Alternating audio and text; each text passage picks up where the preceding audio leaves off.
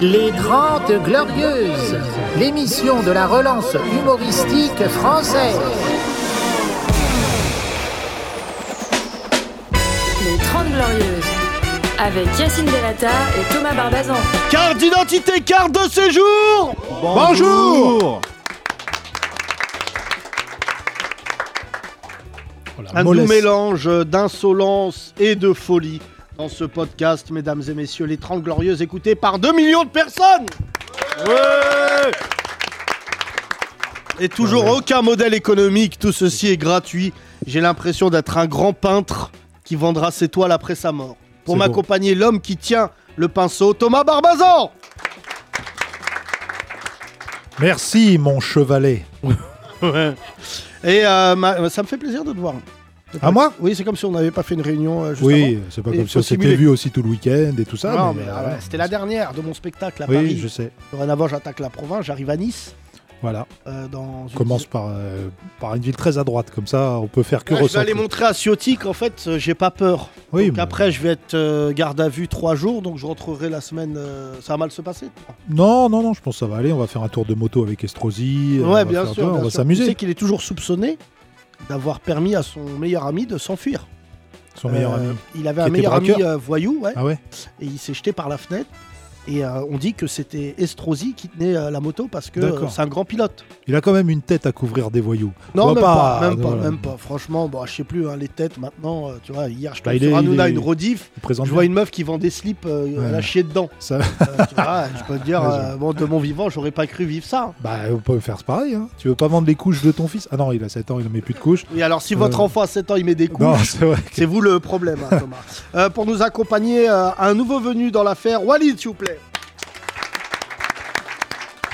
Merci, alors, merci. Walid, tu n'es pas humoriste. Absolument pas. Rappelons ce que tu fais dans la vie. Moi, je suis statisticien. J'analyse, euh, j'analyse des chiffres et j'essaye d'en, d'en tirer des conclusions. Putain, on va se Très marrer. bien, parce que nous, on tire des conclusions, mais chiffres, euh, météo, on va très vite. Walid, on va rigoler quand même ou pas? Non, non, ça, il Ah a bon l'air austère. Ok. Ça, Il a l'air ça austère. dépend des stats. Ça dépend des stats. Ah bah, le stade de, de Golemont dans notre public, par Euh, exemple. 100% Non, pas 100% de Golemont. Non, et on n'a pas non plus euh, 2 millions de personnes qui nous écoutent, Yacine, je rectifie. On a plus de 2 millions d'écoutes. Oui. Mais ça se trouve, c'est la même personne qui nous écoute 2 millions de fois. Bah, là, ça voudrait dire que c'est un serial killer. Le public est là. euh, beaucoup de gens nous disent qu'on a réinventé la libre antenne, Ouais. puisque nous parlons à des gens en face de nous. Avant, la libre Exactement. antenne, c'était au téléphone. Dorénavant, c'est physique. Non, il y a des radios qui font de la libre antenne, mais c'est un, peu toujours pareil. Allô, oui, j'aime pas les Arabes. D'accord, bienvenue Non, sur RMC. c'est- Oui, Bon, c'est vrai que voilà, ça, c'est RMC, mais oui. euh, en général, les libres antennes, c'est. euh, mais euh, vous avez fait ça la première fois Oui, C'est ça. ouais. T'as mis un préservatif Bon, Oui, ça non plus, non, on non, fait non, pas ça. du tout, parce voilà. qu'on perdrait, pardon, hein, Walid, tu prends des notes, les euh, 28% de musulmans orthodoxes qui nous écoutent, Ah, il y a des orthodoxes. oui, qui essayent d'aller écouter l'imam Yassine, et sans faire exprès, ils cliquent sur Yassine. Ah, il y a un imam Yacine? Oui, il doit y en avoir un. Oui. Euh, il y avait- il y Plusieurs. ah, Hein Yacine, tu t'en connais toi, Walid? Oui, j'en connais. T'as un pourcentage sur les euh, imams qui s'appellent Yacine? On a une surreprésentativité même. Ah bon. Oh, Putain, j'aime Euh, bien les Walid. mots de statisticien. Tu es venu avec des notes, donne-nous une stat pour voir. pour Ouais, euh, par contre, que- c'est pas payé. Je te préviens tout de suite, t'as bossé. T'as mais, euh, fais gaffe. 100% de chance de pas être payé. Faut lui parler en stat, Walid. Il arrive, il a, il a préparé des trucs. Je lui dis, ça va Ah. pas ou quoi Tu crois que. Soun, il a rien préparé depuis le CE2. Alors, dis-nous tout. Vas-y. Euh, c'est vrai que là, il y a beaucoup de stats. Fais ton exposé. C'était important pour nous de croiser euh, ton chemin et de te donner le micro. Parce que déjà, il faut expliquer aux Français comment on fait des statistiques. Ouais, alors, alors faire des statistiques, en fait, ça, ça veut tout et rien dire à la fois. Si tu veux, Merci, aujourd'hui- Walid. Aujourd- Aujourd'hui, non, non, mais parce qu'aujourd'hui, moi, je suis atterré par, euh, par en fait la, la course au sondage. Tu sais, as chaque semaine, euh, t'as chaque semaine un, un nouveau sondage qui sort. C'est Mario Kart. Donc, il a pris un point, il a dépassé Valérie Pécresse, il est en Ouais. tête de la course. Pas mal l'analogie. Oui, Oui. Et alors? La métaphore est, est complètement, enfin, elle est triste en fait. Ouais. Moi, moi, ce que j'aime bien faire, c'est euh, objectiver en fait. C'est rendre les, euh, rendre les intuitions, si tu veux, factuelles. Quelle est le- l'élection où les sondages ont commencé à prendre un tel pouvoir? Ce qu'on peut dire, c'est depuis 2007, parce qu'en 2002, les sondages n'avaient pas donné. Un, euh, un chiffre tout simple, c'est qu'en en 30 ans, je crois, le nombre de sondages faits a été multiplié par 20. Et en fait, il faut bien comprendre que l'analyse statistique, ou en tout cas le sondage, sur l'intention de vote principalement, elle, euh, elle est là euh, non pas pour euh, donner un diagnostic ou orienter un débat vers un thème plutôt qu'un autre. Elle est là pour dire voilà l'état du pays en termes d'opinion. Aujourd'hui, pour moi, le principal problème, c'est. Il y, en a, il y en a plusieurs. C'est sur la méthodologie. Aujourd'hui, on se retrouve à faire des sondages sur des panels qui ne sont pas du tout représentatifs de la population, à mon sens. Et je- j'espère qu'on aura l'occasion un peu de, de développer. T'inquiète, t'inquiète, on a le conducteur magique. Mais donne-nous d'abord tes premiers chiffres, mon Bah, cher. tout euh, simplement, on dit, euh, on dit que la Seine-Saint-Denis, c'est violent, il y a plus de vols qu'ailleurs. Aujourd'hui, moi j'ai regardé avant de venir, hein, je regarde tout simplement des, C'est vrai.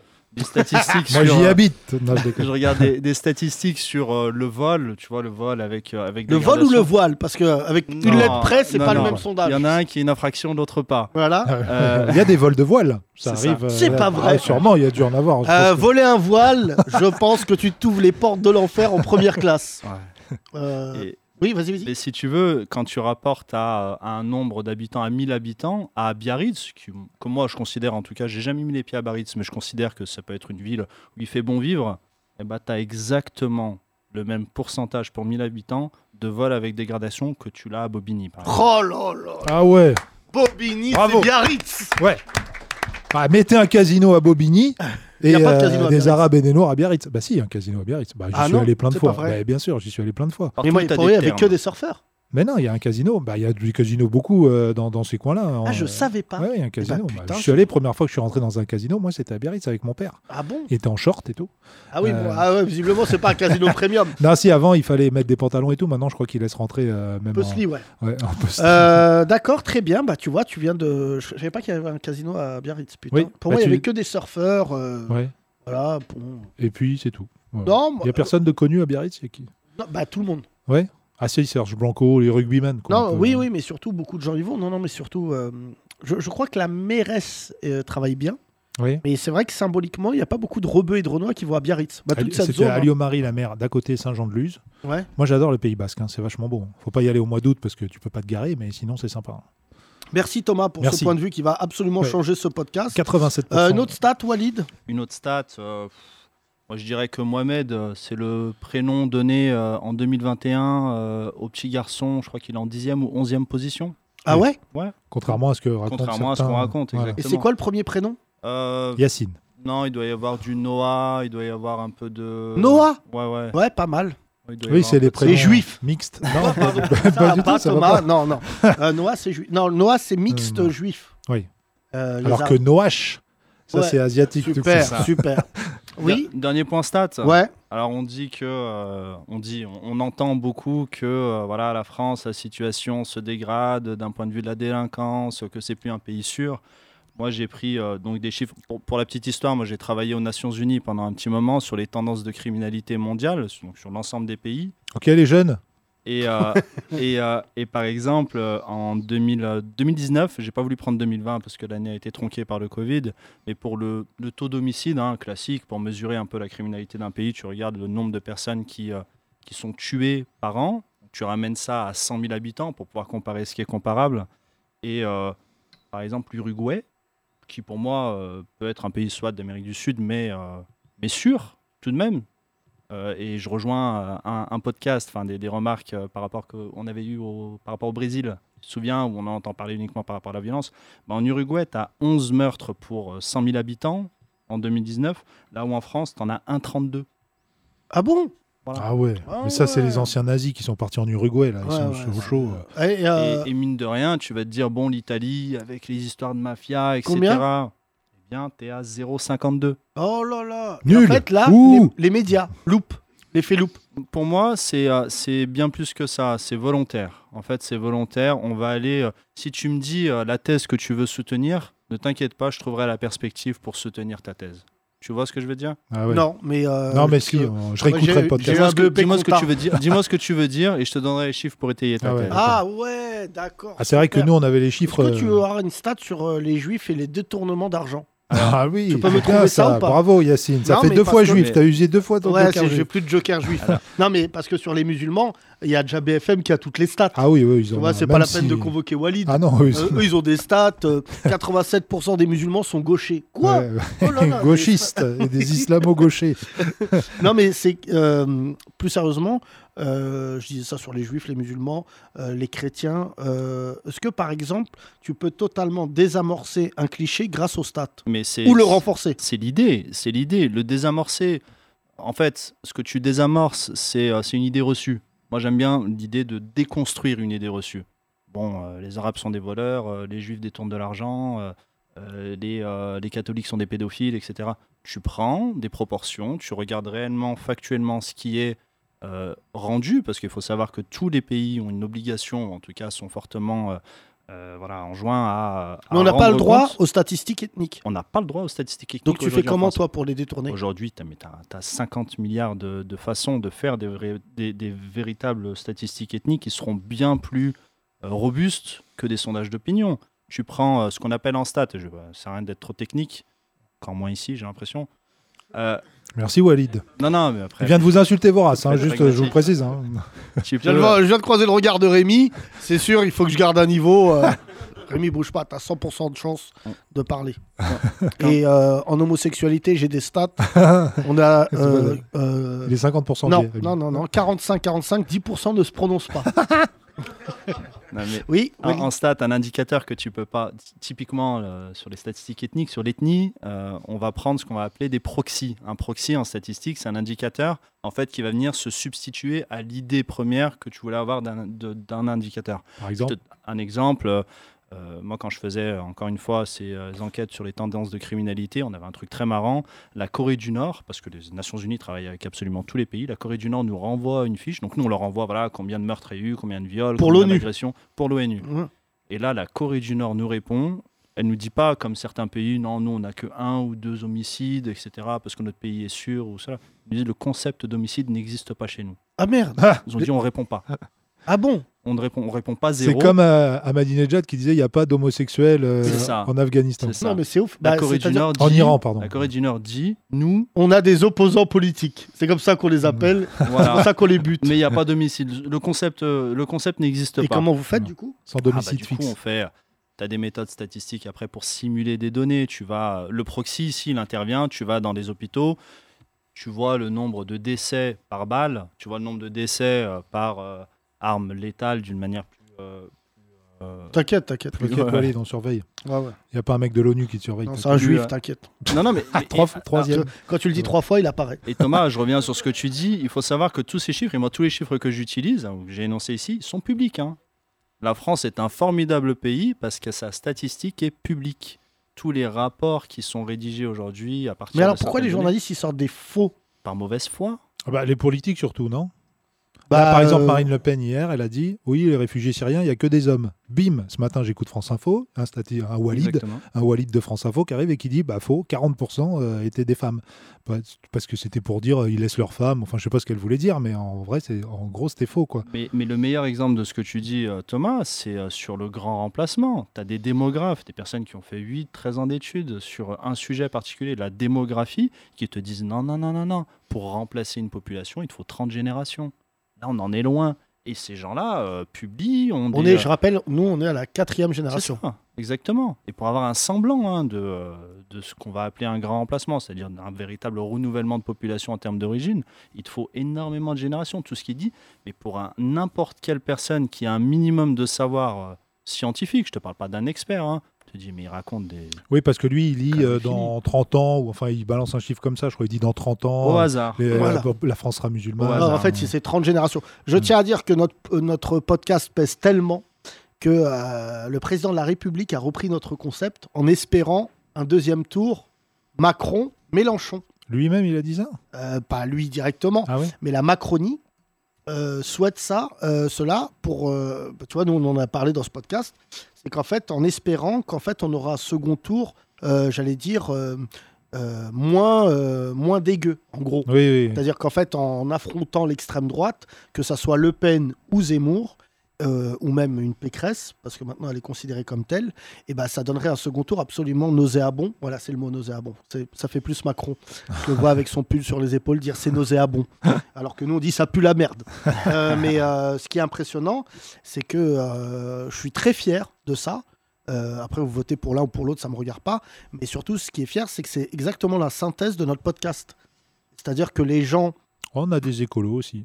Mais c'est vrai qu'à on a une droite, écolo, euh, elle doit être en train de manger des, des tiges de betterave. Mais nos auditeurs, euh, ce qui me fait plaisir, c'est à l'image de la France, il faudrait d'ailleurs qu'on fasse des statistiques, c'est qu'en fait, je crois que les gens ont de l'estime pour l'un et pour l'autre, et que tout simplement ça élimine euh, ces trois candidats qui ont totalement pourri euh, l'élection présidentielle. Et oui, moi, je, et moi, je vais aller plus loin, c'est que pour euh, Emmanuel Macron ou même pour Jean-Luc Mélenchon, ne pas gagner face à l'extrême droite, mais face à quelqu'un d'autre, ça vient légitimer aussi son élection.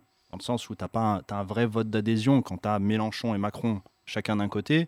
euh, la personne qui va voter pour Macron ou la personne qui va voter pour Mélenchon, eh, c'est pas c'est pas une opposition, c'est un vrai vote d'adhésion. Oui, c'est pour ça qu'à l'extrême droite, en ce moment, ils sont en train de dire bon, Lyon, euh, le camp de Marine Le Pen, le vote utile de droite, c'est Marine Le Pen, puisque c'est elle qui est largement euh, devant les autres euh, dans les sondages. Mais c'est vrai en plus, elle, elle fait une campagne plutôt. euh, plutôt euh, Elle n'a pas fait de gros dérapages comme les autres. Non, mais, en- mais, ne mais, que- euh, parce que. Elle dit toujours les mêmes, les mêmes trucs dégueulasses, en fait, mais il n'y a rien de nouveau. Quoi. Non, mais déjà, parce que le curseur de l'extrême droite est tellement haut en termes de dinguerie qu'aujourd'hui, même une Marine Le Pen, elle a l'air d'être, j'allais dire, sensée dans sa folie. Alors que non, un hein, beau ce qu'elle disait hier, d'ailleurs, sur les réfugiés hier, c'était quand même assez Mais dégueulasse. non, mais de toute manière, sur les réfugiés, la messe, elle est dite. Quand tu es capable de dire on est capable de recevoir des Ukrainiens parce qu'ils sont chrétiens et pas recevoir des Syriens parce qu'ils sont musulmans, voilà, de toute manière, la politique aujourd'hui, ton pire ennemi, c'est toi-même. Gérald Darmanin qui condamne les émeutes en banlieue et qui félicite les émeutes en Corse, c'est fini. Hmm. Ouais, hier, il y a eu des émeutes en Corse, c'est exactement ce qu'on se disait dans ce podcast, mais en plus, ça s'est passé après un match de foot. Donc ça veut dire que les mecs ont été lâchés dans la nature et tout. Et, ce qu'on n'a pas envie de voir, c'est ce qui se passe aujourd'hui en Corse. Parce que euh, même dans l'opinion publique, il y a un très fort rejet de- des événements qui se passent en ce moment en Corse parce que les gens rentrent dans le jeu des comparaisons. Euh, je tiens à dire que quand en banlieue, euh, Darmanin, quand il avait uti- utilisé le champ lexical, il disait pas on va tout remettre à plat en banlieue. Il disait la police gagnera. J'ai lu tout à l'heure sa citation. Et tu peux pas dire ça des émeutes en Corse. Et en plus, sur la question euh, de comment c'est médiatisé, les journalistes ne voulant pas parler de ce qui se passe en Corse alors que c'est légitime. Moi, je suis euh, l'un des mecs qui a toujours voulu que Colonna ne soit pas considéré comme un prisonnier politique, ce qu'il a été fait par Nicolas Sarkozy.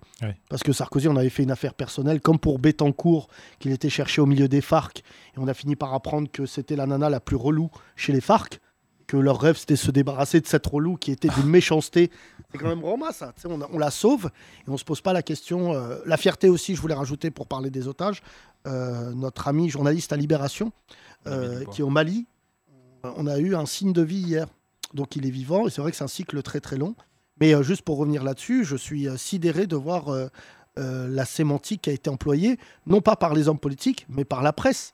Franchement, le grand remplacement qui ne soit pas combattu par des journalistes grâce à des walids, c'est pour vous montrer à notre petite échelle de comment on peut parler des statistiques sainement avec quelqu'un qui connaît le sujet, alors que tu laisses comme ça des statistiques quotidiennement embarrasser la bouche de ce tocard de Pascal Pro qui dit euh, des trucs de folie. Est-ce Et qu'aujourd'hui on peut parler qu'un institut de sondage, n'est- euh, on peut évoquer l'idée que des instituts de sondage ne sont pas crédibles Oui, complètement. Pour moi, selon moi, en tout cas, je- bon, je vais pas.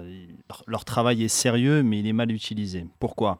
Aujourd'hui, quand tu fais un, un sondage classique, hein, ceux qui, ceux qu'on voit chaque, euh, chaque, chaque dimanche maintenant, Mhm. en fait, il faut un échantillonnage, d'accord? C'est-à-dire qu'ils vont prendre un groupe de personnes et ils vont tenter de le faire euh, représenter la France.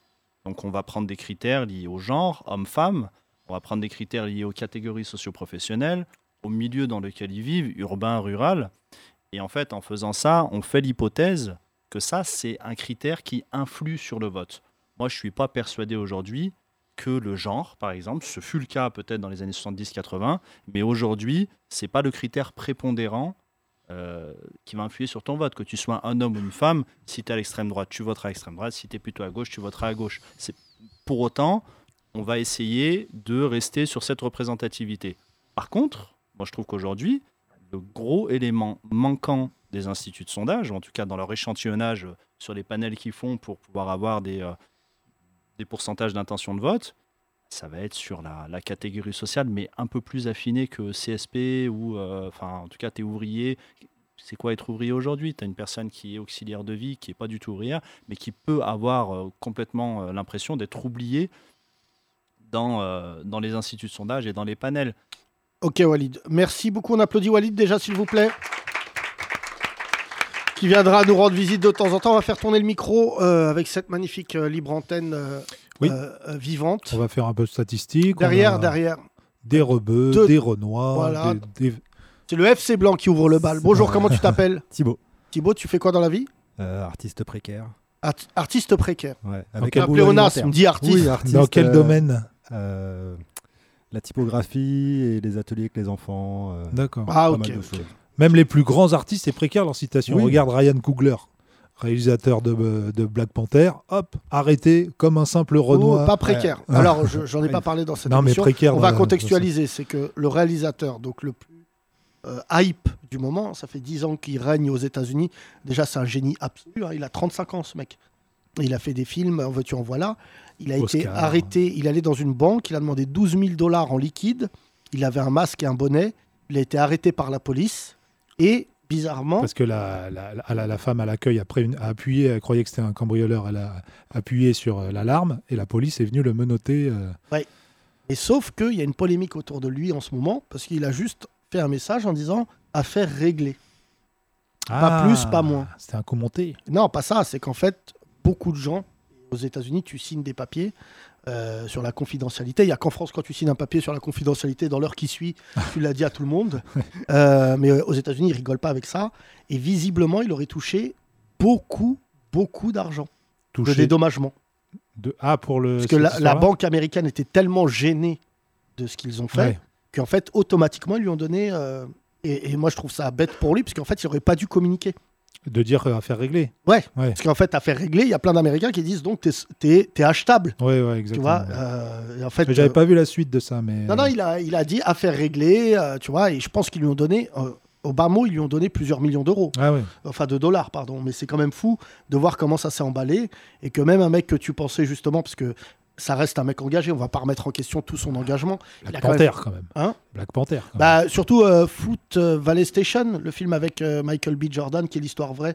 Tu te souviens de cet Américain, Nord-Américain, qui s'est fait tuer euh, les mains dans le dos. Ah ouais.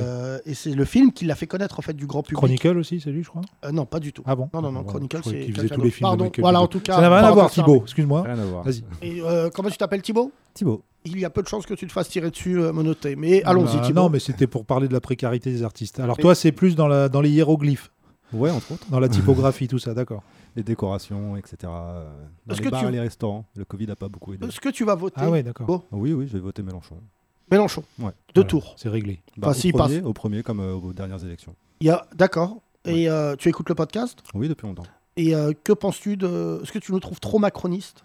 Ah non. Non, Non, ça va Non, non. c'est- Non, non, c'est mais vraiment, c'est important. Moi, je Ouais, pose la question non, à mon public. euh, Pas du tout. Moi, je suis hyper content que ça soit. Non, Mais vraiment, il y a deux axes. Il y a quand même Macron, Mélenchon. J'ai Ouais. pas l'impression. Bon, j'imagine bien que les hémoristes nous écoutent pas.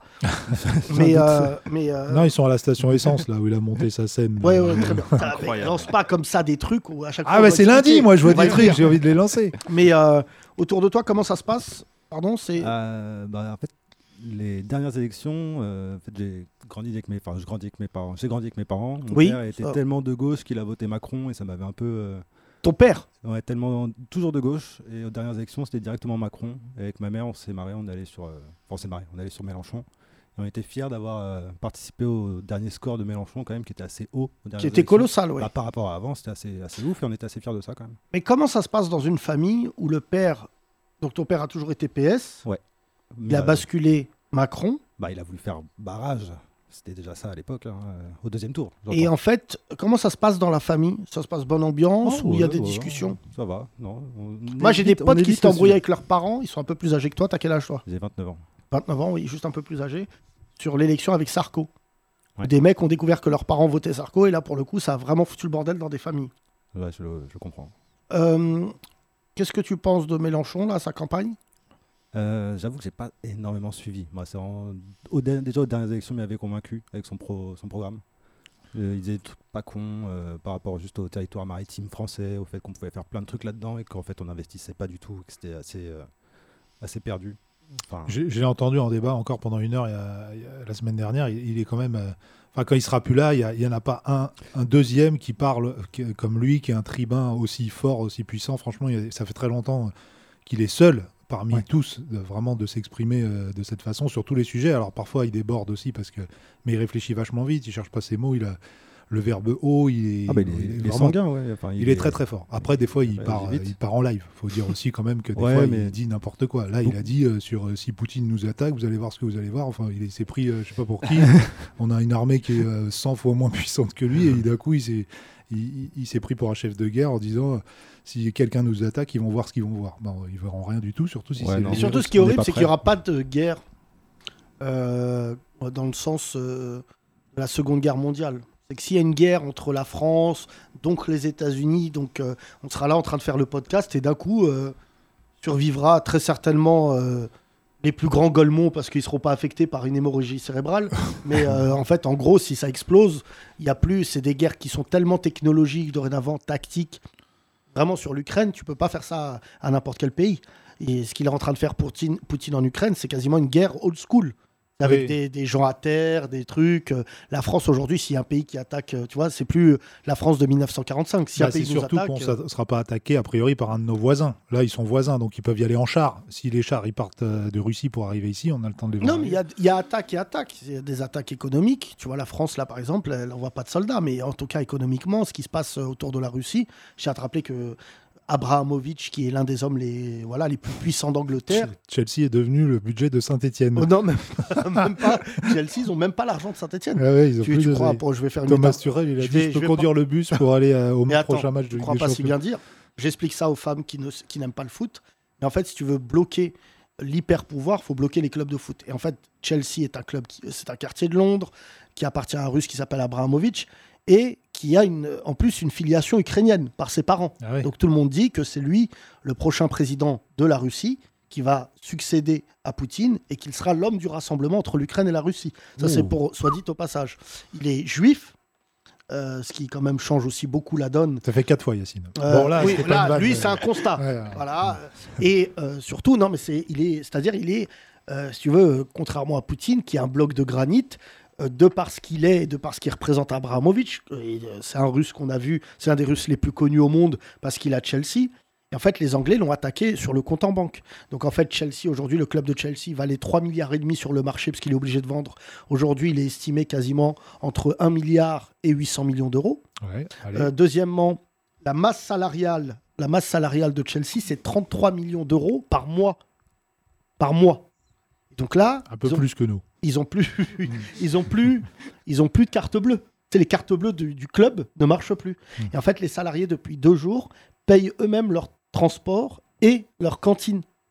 Donc en fait, il y a un truc euh, pour euh, répondre à ce qu'on disait à Thibaut tout à l'heure. C'est une autre guerre qui commence. Donc Abramovich, là, il est vraiment expulsé quasiment d'Angleterre, il peut plus rien faire.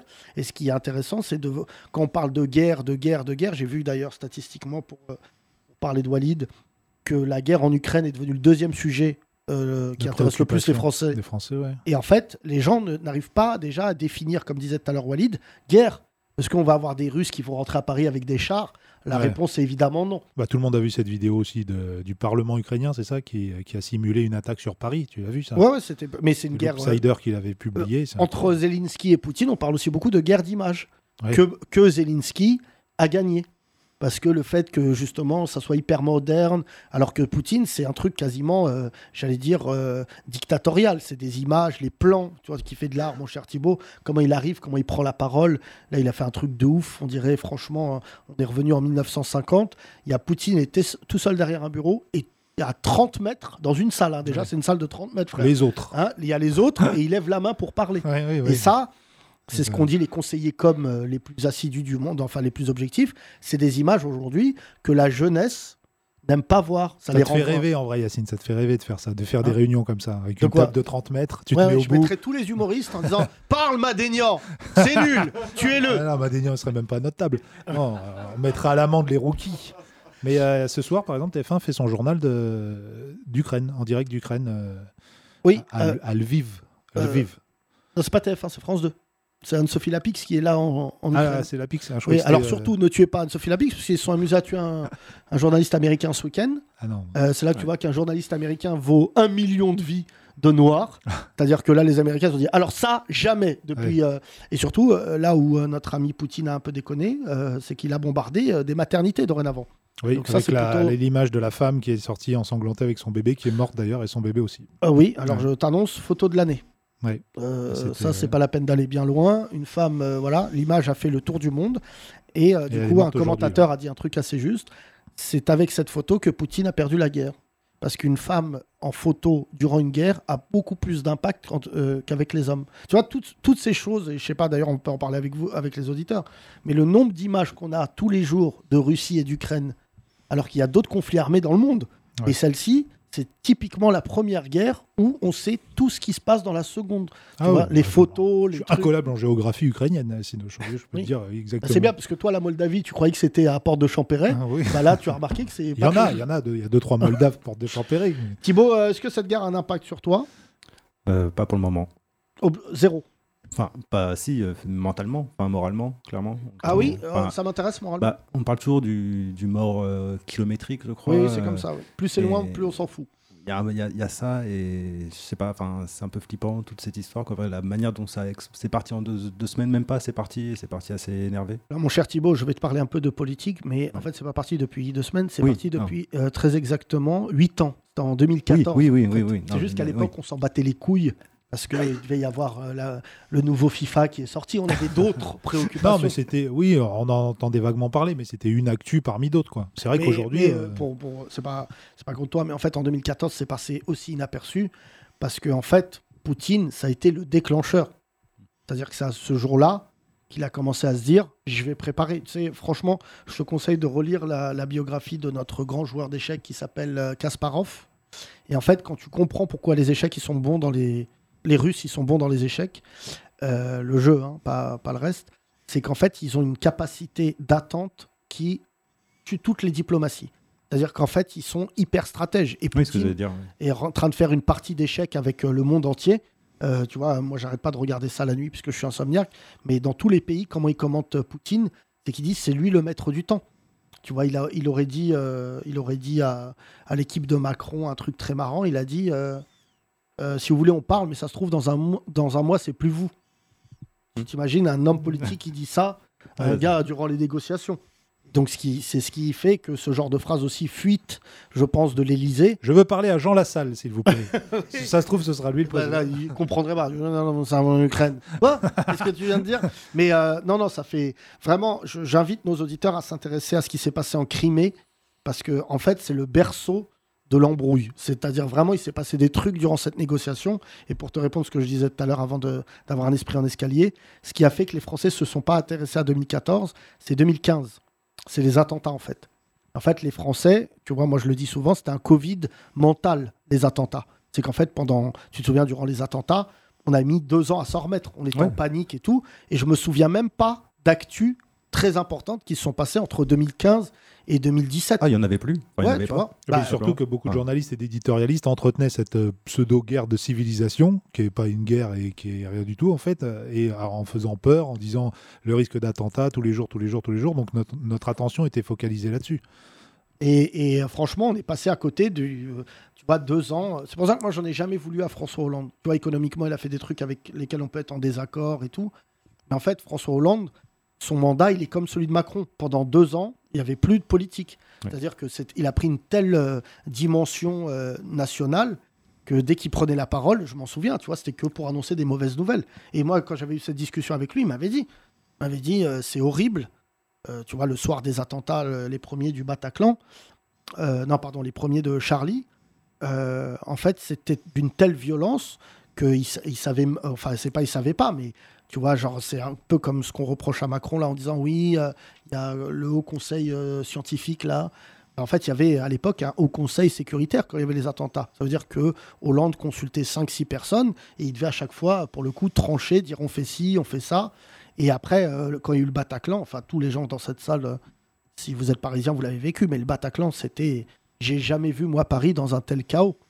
Autant. on a fait une guerre à l'époque parce qu'il y avait des assassinats, Hollande en a parlé lui-même, euh, ciblés de gens euh, en Syrie, en Irak, de Daesh. Quoi. On Ouais, ouais, mais non, mais- C'était une mais- sorte de guerre à distance. Mais hein. tu te souviens quand on a vécu, nous, les attentats, le lendemain? Alors, Le lendemain, tu pouvais marcher sur un boulevard, il n'y avait pas de voiture. Les gens étaient tétanisés physiquement de sortir de chez eux. Et en plus, à chaque Ah fois, oui. nous, ils étaient, tu te souviens? En plus, on était à la radio.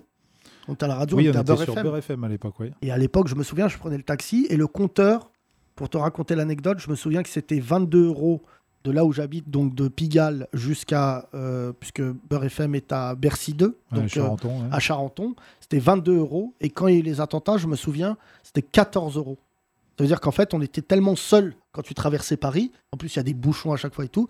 Mais là, ça veut dire que les gens prenaient même plus leur voiture. Il y avait une peur. euh. Ouais, là, Et- c'est pareil, mais c'est à cause du litre d'essence. Ouais. Voilà, vraiment. euh, Mon, mon cher Thibaut, je te remercie en tout cas. On va donner Merci le à micro à, côté de toi.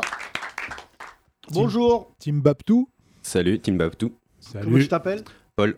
Paul, tu fais quoi dans la vie? Je suis euh, géomaticien. Géomaticien? Ouais. Ah ouais, dis pas ça, Soun, il va s'évanouir. Il y a que Walid qui sait à peu près ce que tu fais dans la il a vie. fait, ouais, je vois. C'est Bah quoi ouais. Bah du coup, je fais des euh, bases de données, des statistiques et surtout des cartographies. Mais Oh non. Ah, t'es Tim Walid alors? Team Walid. Ah ouais, absolument. Mais toi, c'est plus euh, géographie. Ouais, c'est ça. Je suis dans un bureau d'études en urbanisme et j'analyse des territoires, des populations. Et Pour un truc. Euh, c'est pour, une boîte, c'est pour une boîte euh, privée. Hein mais c'est pour une boîte privée, mais on travaille pour les collectivités pour les aider à développer leur territoire et éviter euh, l'urbanisation intensive et euh, Alors ça, c'est typiquement, on va dire quelque chose d'assez marrant, c'est que ça, c'est le genre de taf. T'es payé décemment, mais tu dois adorer ce que tu fais, non? Sur le principe, ouais. Sur le principe, sur la paye, non. c'est ça, ouais. Euh, comment euh, est notre territoire? Puisque souvent on critique la France, mais on a quand même un territoire assez complexe, non Physiquement. Ouais. On a la mer, on a la montagne. Bah, c'est ça, en fait, il y a une pluralité, pluralité de territoires qui fait que pour tout ce qui est euh, l'urbanisation, sur une, une, une commune dans le nord de la France, euh, ça va être un cas spécial. Et en fait, dans le- sur une commune du sud-est vers Fréjus, Menton ou ce genre de, de zone, ça va être totalement différent. Donc en fait, euh, il n'y a pas une seule règle qui s'applique. Il faut à chaque fois euh, presque négocier avec les territoires, les élus. Et en fait, c'est un combat de presque tous les instants pour, euh, pour faire respecter la, la loi du territoire et des populations. Alors, nous, on a quelques investissements pour nous permettre de vivre euh, dans l'immobilier, notamment dans Mm. l'urbanisme. Euh, ce qui est fou, il y avait un, un endroit qui m'avait toujours marqué quand j'étais jeune, et après j'ai lu plus de choses là-dessus, c'est la diagonale du vide. Ouais. Donc je rappelle qu'est-ce que c'est, ça part de Strasbourg, de l'Est, qui arrive jusqu'à euh, donc le Mississippi, Narbonne, euh, tout ce coin-là dans le sud de la France, le sud, le sud-ouest. Euh, La ligne Maginot, quoi. Hein La ligne Maginot. Ouais, absolument. Mais la ligne Maginot qui nous a appris pourquoi les Français rentrent plus en guerre, mon cher Thomas. Euh, rappelle ce que c'est la ligne Maginot. Parce que les gens pensent que c'est un euh, défenseur. Non, euh, je sais plus d'où elle allait, mais ils avaient construit une espèce de muraille. dans les Landes, dans les... non, pas, non, des- dans les Ardennes. dans les- ah Oui, voilà, des Ardennes, mais je sais pas de combien de kilomètres elle était, mais euh, en fait, les, les Allemands l'ont juste contourné, quoi. Donc, voilà. euh, Donc nous, on avait dit, t'inquiète, on a Maginot. Là, les Allemands, ils ont pris un raccourci comme dans Mario Bros. Exactement. Et après, ils nous ont niqué nos mères. Eux Vraiment. aussi avaient fait une, euh, une ligne, d'ailleurs, les Allemands de leur côté aussi. Ouais. La ligne Siegfried. Qui était beaucoup plus impressionnante. Oui, bah, Moi, nous, de toute on n'a pas essayé d'y aller, nous, de toute façon. Tout donc, ce qui euh, commence par Z, ouais, ça non. fait mal. Non, ça se dit Siegfried, mais c'est avec un S. Ah ouais, pardon. Ah, bien joué. oui, Yazine. Alors, explique-nous qu'est-ce que la diagonale du vide? Bah, du coup, en fait, la diagonale du vide, c'est vraiment une zone où il y a la plus faible densité euh, sur tout le territoire euh, français. Il y aurait moyen de la remplir avec des Arabes du 93, par exemple. Exactement. il y a de la place, hein, il y a de la place. Bah, tu sais que c'est le projet que je défends depuis des années. C'est qu'en fait, je ne comprends pas. Enfin, si je comprends, et je ne m'explique pas l'idée de la densité euh, euh, francilienne. Je comprends pas pourquoi on a mis. euh, je sais pourquoi, pardon. Les usines, Peugeot. Enfin, tu vois, nos parents sont venus avec un projet industriel à la base. Et en fait, après, on nous a obligés quasiment, et on nous a jamais proposé d'emménager ailleurs. C'est-à-dire qu'il y a des gens aujourd'hui qui sont chômeurs en Ile-de-France, mais qui pourraient avoir une activité ailleurs en France. Et la plupart des gens, ça c'est statistique, mais c'est jamais sorti, c'est que les gens de banlieue ont très peur, c'est statistique, de la verdure. C'est-à-dire que quand tu proposes à des gens de les mettre dans un endroit qui n'est pas urbanisé, où ils n'ont pas leurs réflexes, alors qu'ils auraient une grande maison, un grand jardin, tu vois, il y a... Ouais, mais ça prend trop de temps aujourd'hui pour urbaniser un endroit. Les gens, ils voudraient avoir tout de suite la 4G. Non, surtout, il y a euh, la peur aussi, pardon, tu le sais, du voisinage. C'est-à-dire que tu prends un rebeu, un renois de banlieue, qui a une famille, tu le, tu le fais installer euh, dans la diagonale du vide ou ailleurs, ou même dans un endroit Chez rural. Thibault, là. Non, c'est pas. Toi, t'es es vers. euh, dans euh, l'Oise, c'est ça? Ouais. dans Et, l'Oise, et en fait pas- le truc, pour te répondre, c'est que les gens, ils ont peur de, en fait, là pour le coup, on peut parler d'intégration locale. C'est le fait d'aller dans les commerces qui vont être dévisagés. Et en fait, moi, j'ai beaucoup de témoignages de mecs comme ça qui me disaient, on est parti avec une bonne intention, mais les mecs autour ne veulent pas. Enfin, tu vois, de toute manière, on aura réussi quand, dans l'amour et dans le pré, il y aura une autre Renoir que la présentatrice. bah non, mais il faut regarder cette émission, il n'y a jamais de Oui, Rebeu et de Renoir. oui. Parce qu'en fait, C'est vrai. les agriculteurs. Zemmour est dans le pré. en fait. Oui. Non, parce qu'on va pas tous les accuser. Mais en fait, il y a très peu de et de renois qui sont filmés comme des agriculteurs. Ils sont souvent filmés comme des euh, Uber, euh, tout ça. Donc, euh, qu'est-ce qui explique que cette diagonale ne se remplit pas, selon toi? Bah, du coup, en fait, il y a aussi un, un problème d'attractivité. C'est qu'il y a des, plein de projets à l'état, à l'échelle euh, nationale, petites villes, et, enfin petites et moyennes villes de demain, où il y a des euh, politiques qui sont mises en place, mais en fait, il y a un manque d'attractivité parce que il faut tout repenser, la mobilité, faire en sorte qu'il y ait des, euh, des activités qui suivent aussi les populations. Et en fait, c'est une démarche globale qui met euh, plus de temps. Mais Bah voilà. ça, ça met plus de temps pour deux bonnes raisons. La première, c'est l'administration française. C'est-à-dire que si on, met- on, in- on incitait les privés à aller dans ces zones-là et investir, ils le feraient. Euh, C'était Oui, notamment. mais ce euh, serait pas rentable avant combien de temps? Mais c'est pas la question. Les zones franches, c'est pareil. C'est qu'en fait, les zones franches, c'est ce qui a permis de faire croire que des investisseurs allaient en banlieue. Et qu'est-ce qu'ils ont fait? Ils ont pris des gens de Paris et ils les ont fait travailler en banlieue. Donc ils payaient pas d'impôts, mais en fait, ils Oui, créaient pas banlieue, Il y a Paris à côté. Là, tu vas à Louan-Cuiseau ou je sais pas où. Non, mais c'est pas ça. Le deuxième point, pardon de te répondre, c'est aussi le pouvoir jacobin. C'est qu'en fait, là, tu dois connaître ça dans ton métier. Les régions et les départements reprennent le pouvoir sur Paris. Dorénavant, euh, tu- dois le vivre tous les jours, elles sont beaucoup plus coriaces dans des négociations qu'avant Paris. Tu disais, voilà, Paris disait, vous faites ça et vous fermez vos gueules. Alors qu'aujourd'hui, les régions, tu vois bien un mec comme Laurent Wauquiez, par exemple. Politiquement, c'est intéressant. Le mec a planté la droite. Fais un comeback là. Ouais, mais pourquoi il fait un comeback? Parce qu'il passe par sa région. Et Ouais. qu'en fait, localement, il fait ce qu'il veut. Il n'a il a pas donné d'argent à des associations quasiment en les traitant de sales musulmans. Bah, politiquement, il est tellement important localement sur sa région et son histoire d'identité que personne ne s'est dit on va le faire. mais est-ce euh, que le pouvoir en région fait pas comme le pouvoir parisien en donnant une priorité, par exemple, à la, bah, je sais pas, je donne un exemple, Midi-Pyrénées, on va dire que tout se passe à Toulouse, et puis autour, il n'y a, y a rien. Donc, euh, est-ce qu'ils font pas un peu pareil dans les régions? Ils veulent développer leur mégapole euh, à eux, leur Paris à eux, et après, euh, ça, ça, ça ne- ça n'engendre pas des, des nouveaux. Walid Bah, pour reprendre l'exemple de Laurent Wauquiez, qui est un exemple pertinent, c'est pas du tout le cas, Thomas. Laurent Wauquiez se fait réélire complètement euh, grâce à la ruralité. En fait, sur la région Rhône-Alpes, enfin euh, Auvergne-Rhône-Alpes, se fait élire complètement. Il fait des scores complètement staliniens dans les communes de Haute-Loire où tu Ça as va lui 500 faire plaisir, âmes. Stalinien. mais euh, du coup, est-ce qu'il fait, lui, des vrais projets euh, pour euh, de la ruralité ou est-ce que... Bah non, en fait, c'est, Ouais. il va, il- son socle, lui, c'est, c'est l'identitaire. hein, Oui, clairement, voilà. Non, mais C'est marrant d'ailleurs de l'identitaire- voir tous ces endroits euh, dépeuplés où il n'y a que des blancs voter à l'extrême Non, mais moi, j'essaye tant bien que mal avec euh, quelques associés de, de rentrer là-dedans et j'espère que ça, on va y finir par y arriver. C'est dur. hein. Le ministre actuel, euh, qui est un ami, ça je le cache pas, Julien de Normandie, euh, est un ministre de l'Agriculture qui essaye, et qui et c'est pas facile, de moderniser le monde de l'agriculture, justement en incitant, euh, tu vois, notamment avec euh, des choses qu'on a portées euh, comme la banlieue verte. C'est-à-dire qu'en fait, euh, tu connais notre statut, Thomas, parce qu'on a rédigé ensemble ce projet, et je l'ai fait pour le président Macron, c'est qu'en fait, tu vois, tu prends le cas des mureaux. Les mureaux, c'est dans un terrain agricole. C'est-à-dire, c'est ça la banlieue, en fait. faut pas aller chercher, à part la petite couronne, euh, qu'on peut plus appeler banlieue, parce qu'aujourd'hui, la banlieue, qu'est-ce que la banlieue? Est-ce qu'un mec qui habi- habite à Saint-Denis, dans les années qui viennent, fait partie de la banlieue bah, La réponse est non. Parce que, en fait, ça fait partie aujourd'hui quasiment de Paris. Ouais. Tu vois, Saint-Ouen, Aubervilliers, c'est des gens, euh, c'est des cadres supérieurs qui s'installent là-bas. C'est pas, tu vois. Mais ce qui est intéressant, c'est que dans le 78, qui est un, un endroit extrêmement agricole, on a construit des cités au milieu d'un champ. de weed.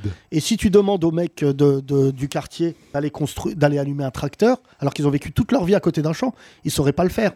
Et tu vois, et en ça, quand le, quand le président Macron était encore à l'ép- à l'époque candidat et que je parlais beaucoup avec lui, on avait ce projet, enfin j'avais en tout cas incité ce projet de faire en sorte de désenclaver. Tu vois, c'était vraiment désenclaver la banlieue, parce que les mecs de banlieue aujourd'hui, euh, tu les retrouves dans des métiers de, des métiers de service, Uber, Ouais. Deliveroo. Mais le problème, c'est que ces boîtes-là, c'est ce qui tue la banlieue parce que c'est des boîtes américaines et le droit du travail n'est pas le même. Tu vois, il y a- on a, je voulais saluer le journal de Mo- Le Monde. Tu sais que l'un des jobs où il y a le plus de morts, c'est Deliveroo. Ah oui. Mais en fait, la boîte américaine s'en bat tellement les couilles qu'ils ont dans le même rapport que de vie de mort que leurs employés aux États-Unis. C'est-à-dire aux États-Unis, tu meurs au travail, bah, c'est pas grave, il y a tellement de, de demandes que tu es remplacé le lendemain. En fait, le droit du travail français fait beaucoup de mal à Uber et Deliveroo qui ont dû revoir leur copie euh, parce que en fait, ils étaient en train de saccager vraiment tout un pan de la. Et aujourd'hui, qui sont les mecs Uber Ça reste encore quelques mecs de banlieue, mais surtout, quand vous faites Deliveroo, Sans vous êtes rarement livré par un mec qui parle français. Aujourd'hui, c'est des mecs qui ont un, un, un numéro de matricule et ils sont 4, 5, 6 blédards dessus. Et tu vois, c'est pour ça que des fois, ils sont hyper irrespectueux parce qu'ils sont payés, comme le veulent les États-Unis, l'âne et la carotte, euh, à la quantité de travail. Ouais. Tu vois Et en fait, moi, le mec qui avait enquêté là-dessus m'avait dit beaucoup de morts du sommeil.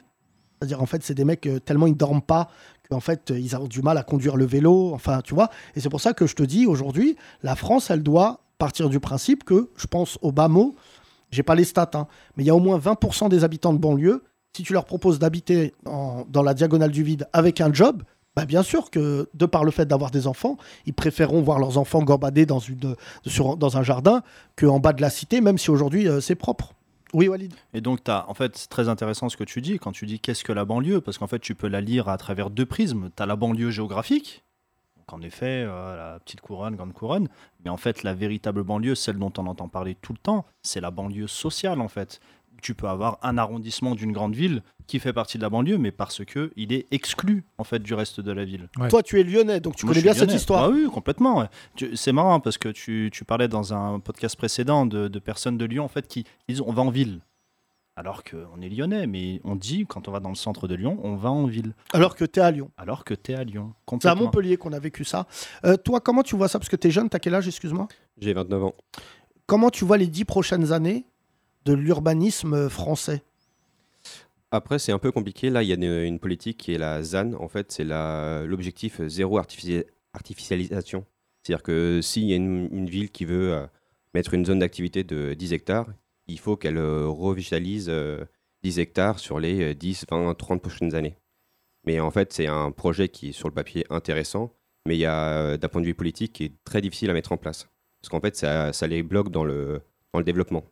C'est-à-dire, euh, quand tu dis revitaliser, c'est faire en sorte que, euh, que des espaces soient, euh, soient verts. Par exemple, s'il y a des espaces qui sont euh, vacants, qui sont plus ah oui, occupés, oui, d'accord, la d'accord. Alors, juste, je dis ça pour. Je, je sais, ils vont s'arracher les cheveux. Moi, j'aime beaucoup les verts, mais en fait, politiquement, dans l'urbanisme, c'est l'eau et l'huile.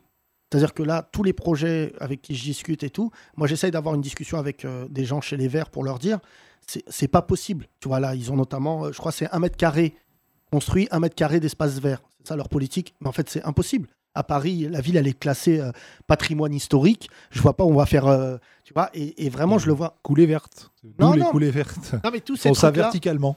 Non, mais en plus, là, moi, je suis pas d'accord avec les Verts.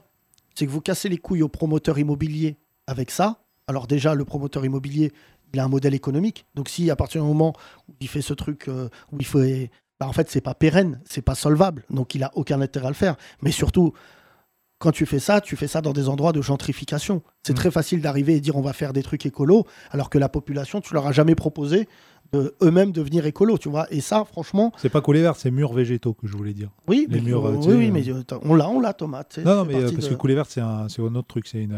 c'est- quartier. c'était oui, c'était surtout le tapis Voilà. vert de- du parc de Marly-le-Roi Oui. qui était fait par, euh, par les jardiniers du roi. Voilà, ça c'est pour ta, ta culture personnelle de beauf. Euh, mais tu penses que le fait que les écolos n'arrivent pas à s'entendre avec, euh, j'allais dire euh, vulgairement, le capitalisme, c'est ce qui fait que l'urbanisme, euh, ça, va... Ouais, Ça va- ça a- tarder. Il y a l'idéologie qui rentre là-dedans aussi. Il y a l'idéologie, mais après, c'est euh, c'est tellement politique. euh, Ouais. Après, les Verts sont quand même vus pour avoir des, euh, des Dorénavant. projets, voilà, pour avoir des projets environnementaux intéressants, mais pas forcément en accord avec la réalité économique. Voilà. Et Par aussi, exemple, les euh, éoliennes, ça peut pas euh, fournir de l'électricité à tout le monde.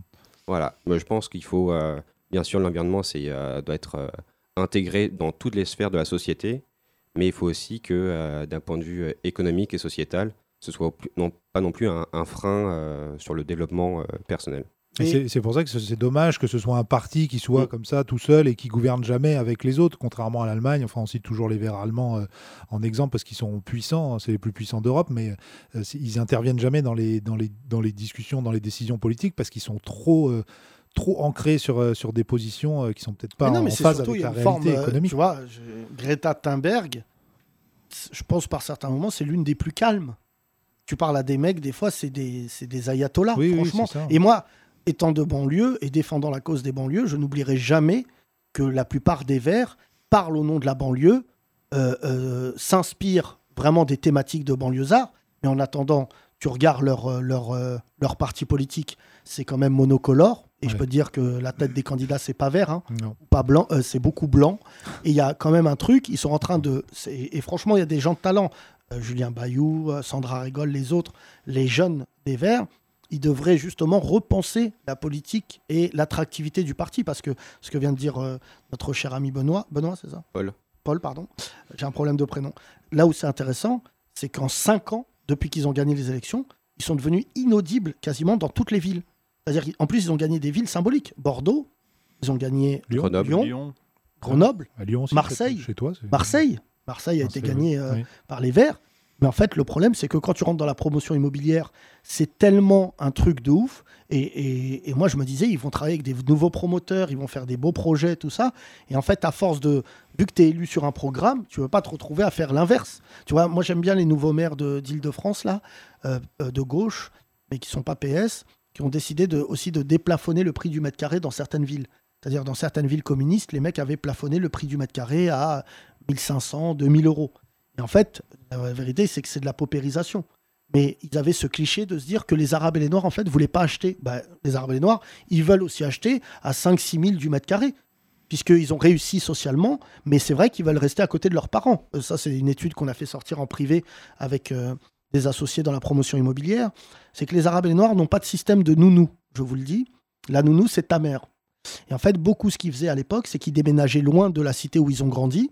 Mais en termes de logistique, c'était pas facile, parce qu'à chaque fois, tu devais prendre la voiture, ramener les enfants. euh. Et en fait, ce qu'on mesure, c'est que dans l'immobilier, il y a un nouveau produit à créer qui n'est pas trop cher, mais qui n'est pas non plus euh, gratuit, où ça permet aux enfants d'être pas très loin du quartier, d'aller déposer. Et en fait, ça crée une nouvelle population dans la ville. Et ça, c'est quelque chose, tu vois, typiquement, les- les hommes politiques ont encore le vieux logiciel concernant les quartiers, de se dire, mais non, ils n'ont pas d'argent. Mais il y a des gens aujourd'hui, en banlieue, enfin, tu vois, ils sont payés de la même manière. Mais Ouais, pour ouais. euh, répondre à la définition, ceux qui se posent la question, la banlieue, pourquoi Saint-Denis, tu peux éliminer? C'est un très bon journaliste qui s'appelle Ramsès Ketfi, qui est pour moi le plus grand journaliste français vivant aujourd'hui, qui est à Libération. Je vous conseille de lire ses papiers. Tapez Ramsès Ketfi, c'est l'une des plus belles plumes, qui disait Ben non, nous on vient du 78, lui et moi on vient du même coin, euh, des Mureaux et de Carrière sous Poissy. Il disait Venir de banlieue, c'est ne pas pouvoir rentrer à pied chez toi le soir. Et ça, ceux qui sont là, qui sont de Paris, avant, quand tu sortais à Paris et que tu ratais le dernier train, ça voulait dire que tu allais dormir. Ah, les jeunes Dehors. RERD, là. Bah, la haine, Ouais. le film La haine, Oui, quand haine, Tagmaoui. Ouais. Si, si c'était des mecs de Saint-Denis, ça serait pas le même film. Ils seraient Ouais. rentrés à pied chez eux, Oui. ils auraient pas vu le flic, fin Ouais. de l'histoire. Et là, le fait qu'ils galèrent dans la rue, que tu prends le premier train, moi, ça m'est arrivé 2000 fois. Tu, tu dormais dehors. C'est-à-dire, tu errais toute la journée, Mm. tu finissais par prendre une crêpe, et tu disais, il est 3 h du matin, notre prochain train, il est à 6 h. Mais les mecs de Saint-Denis aujourd'hui, les mecs du franc-moisin, pour ne citer que euh, qu'on qu'on salue, bah, tu prends porte de la chapelle, et après, tu es à 45 minutes à pied. Le mec de Saint-Ouen aujourd'hui, il passe par Barbès, bim, bim, il descend, il est à Saint-Ouen, tu vois. Oui, enfin, il, pa- il passe. Vaut mieux pas qu'il passe par Barbès, quand même. Merci Paul, en tout cas, merci. Je Ouais, vois. non. euh, Beaucoup je- de Babtou. là. Ah, ouais, ouais, beaucoup. Venez, on s'orientalise un peu. Oui, oui, bien sûr. Ah, Tiens, euh, donne le micro à cet individu-là. Bah, lui, il sert à rien, je te le dis tout de suite. Si, c'est toujours intéressant. On a- On m'a dit qu'on avait la capacité à faire parler tout le monde, c'est plutôt bien. Bonjour, Bonjour, bonjour. comment tu Euh, t'appelles? Pierre, Pierre, tu es un ami de notre euh, rookie Chris. c'est ça exactement. Mais, Qu'est-ce que tu fais dans la vie? Je suis en année sabbatique. D'accord Ouais. Non. T'es au chômage en fait, c'est ça? Non, non, non, non, non, du tout, du tout. Tu tu sais quoi ton cursus scolaire? Euh, j'ai fait un BTS commerce international. D'accord. Euh, Tu sais que là c'est compromis international. Comment? Vu ce qui se passe, euh, mis Ouais. sur un BTS commerce. Ouais, De proximité. national. Ou dans Et T'as grandi où, Frangin. Euh, La même ville que Chris. C'est-à-dire Où ça? Louvre. Louvre, ouais. Louvre. Le Louvre. 95. Voilà. C'est dur. Ah non, mais ça, c'est des villes, euh, comme on dit, la banlieue lointaine, quoi. C'est ça. Euh, Est-ce qu'on peut dire, pour illustrer le propos, qu'il y a des champs autour de votre cité Forêt. Ouais, il y a quand même des champs quand même. Ouais, Ouais, y en a Plus des champs que des forêts? Ouais, de la forêt aussi. hein. mais c'est pas, autant, euh, c'est pas totalement urbanisé. Pas totalement, ouais. Euh, vous êtes proprio dans votre quartier ou HLM ou quoi? Proprio, moi. Proprio, toi? Nous? Même nous, Vous- Vos deux parents? Nous deux, ouais. Ouais, c'est intéressant ça. Ils ont acheté quand tes parents? Euh, bien avant ma naissance, même, j'ai envie de dire. C'était dans les années 80. Bah, 80, 92. Et t'es de, t'es- t'es de quelle origine? Français congolais. Euh, congolais plutôt. Ah oui, donc ton père n'a rien mis dans les costards, il a acheté une maison. C'est incroyable. fait plaisir, mais voilà. Non, il est pas. Non, faut- ça, c'est les préjugés, mais sinon, mon père. Quoi, les Congolais sont pas totalement- dans les fringues? Si, si, si, c'est Ah bah réel. oui, oui, c'est oui, réel. quand même. Mais quand même, mon père Bah, à n'est pas Louvre, dans ça. À Louvre, il met des salopettes comme tout le monde là-bas. donc, euh, Y a qui? Vous êtes combien de frères et sœurs? Comment? Vous êtes combien de frères et sœurs? 5. Et Oui. euh, t'es le plus petit? L'avant-dernier. D'accord. C'est quoi euh, T'es le plus beau, en tout cas, Pierre. Non, on est tous beaux. si, beau On est tous beaux. Parce que, parce que nous, on est Merci. habitués à Chris, et là, Ouais. t'as un gros comeback des, des Renois dans ce podcast. Non, plus, euh, plus sérieusement, euh, que font tes frères et sœurs dans la vie?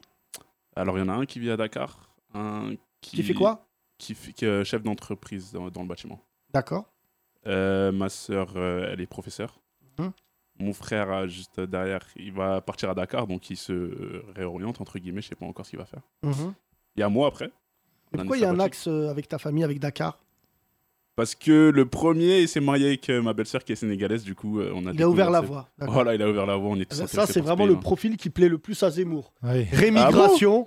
Ah, là là. Ah, que tout le monde reparte. ouais, ouais, cassez-vous, cassez-vous. Et toi, peut-être, tu vas Malheureusement, partir ça va aussi pas être comme Et toi, ça. tu pourrais partir? Non, moi je suis là pour l'instant. T'as quel âge? J'ai 21 ans. Et au vu du contexte, on, on donne souvent la parole à nos auditeurs. Est-ce que quand tu vois ce qui se passe, le racisme, tout ça, les propos, ok. tout- est-ce que tu as envie de partir? Tu penses? Bah, j'y pense, mais pas dans le cadre. Enfin, pas dans le. C'est pas parce qu'il y a du racisme que je vais me dire je vais partir. C'est plus parce que je suis aussi. Enfin, je suis assez ouvert d'esprit. Du fait que je fais du commerce international et c'est. Je pense ma première idée qui, enfin, qui, qui m'a donné envie de faire ça, c'est parce que y a- j'ai envie de voyager, mais c'est pas vis-à-vis du racisme du tout. Tout à l'heure, j'essayais d'illustrer un propos concernant euh, les gens qui habitent pas très loin de chez leurs parents. C'est le cas Ouais. de ta famille? Euh, Tout le monde est parti, enfin, à part euh, ceux qui sont partis à Dakar. Ouais.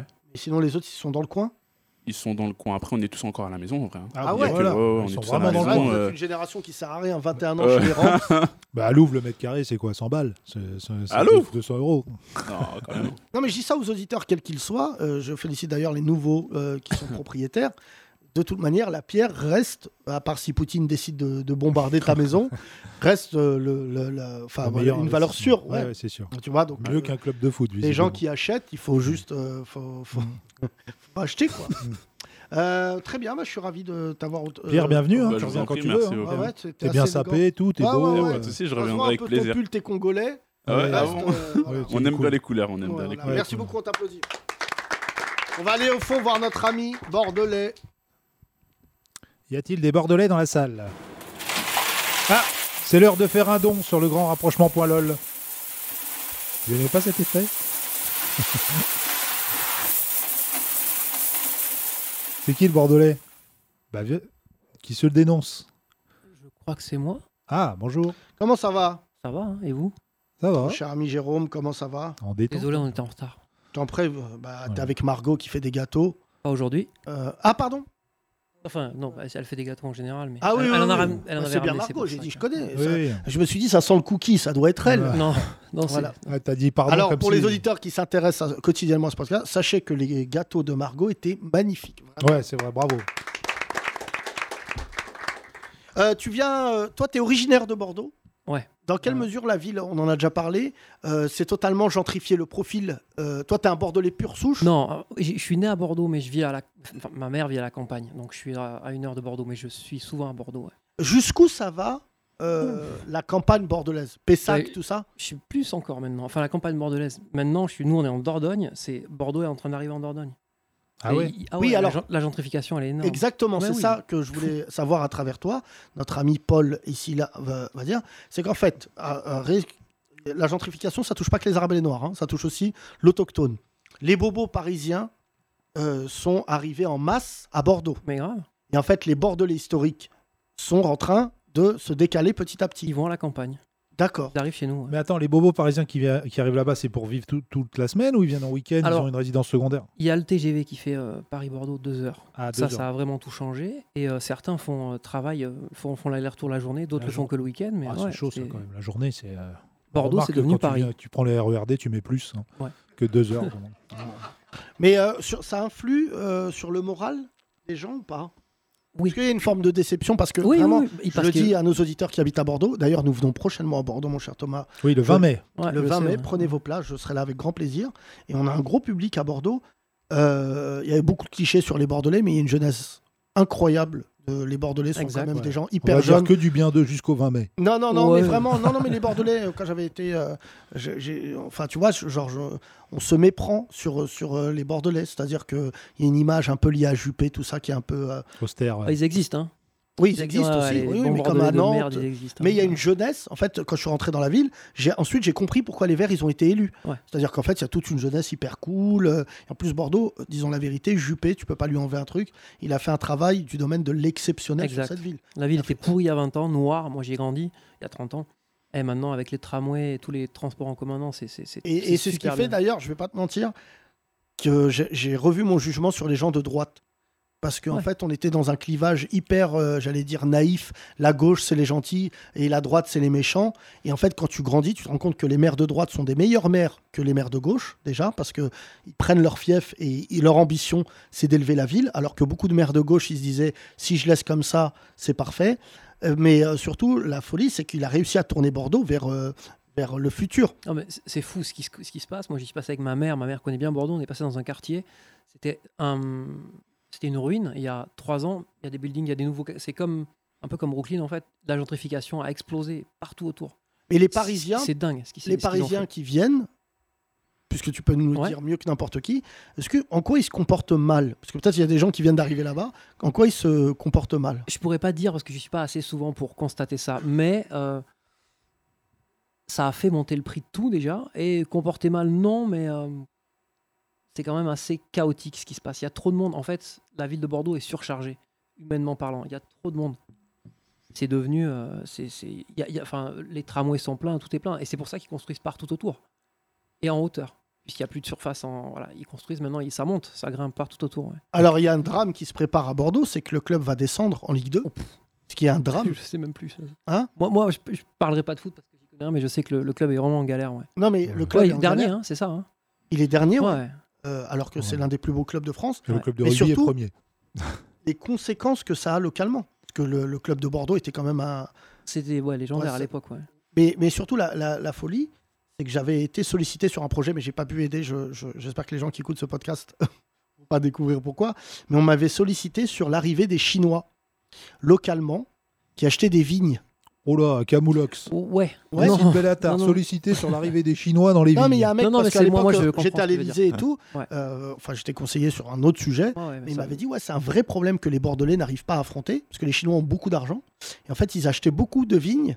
Et en fait, euh, c'était avant même que ça soit à la mode, c'est la question de la souveraineté. Ils ont, ils ont été précurseurs là-dessus. Il y avait aussi pas mal de Chinois qui étaient envoyés à Bordeaux pour se faire former de manière à savoir faire et à ce moment-là acheter et dégager tout le monde et faire contre, contre, contre Chinois en fait. Oui. Il, y a eu, il y a eu des achats comme ça, ouais. Mais les, châteaux bordelais ont vraiment été achetés. Après, il y a Magrès qui est un, un gros, gros euh, propriétaire viticole et je crois que maintenant ils peuvent plus trop vendre à, à l'étranger. Mais ça a été oui, acheté. parce que en fait, quand vous entendez le mot souveraineté, à l'époque, c'était dans des sales bouches, type Le Pen, Zemmour, qui parlaient de souveraineté.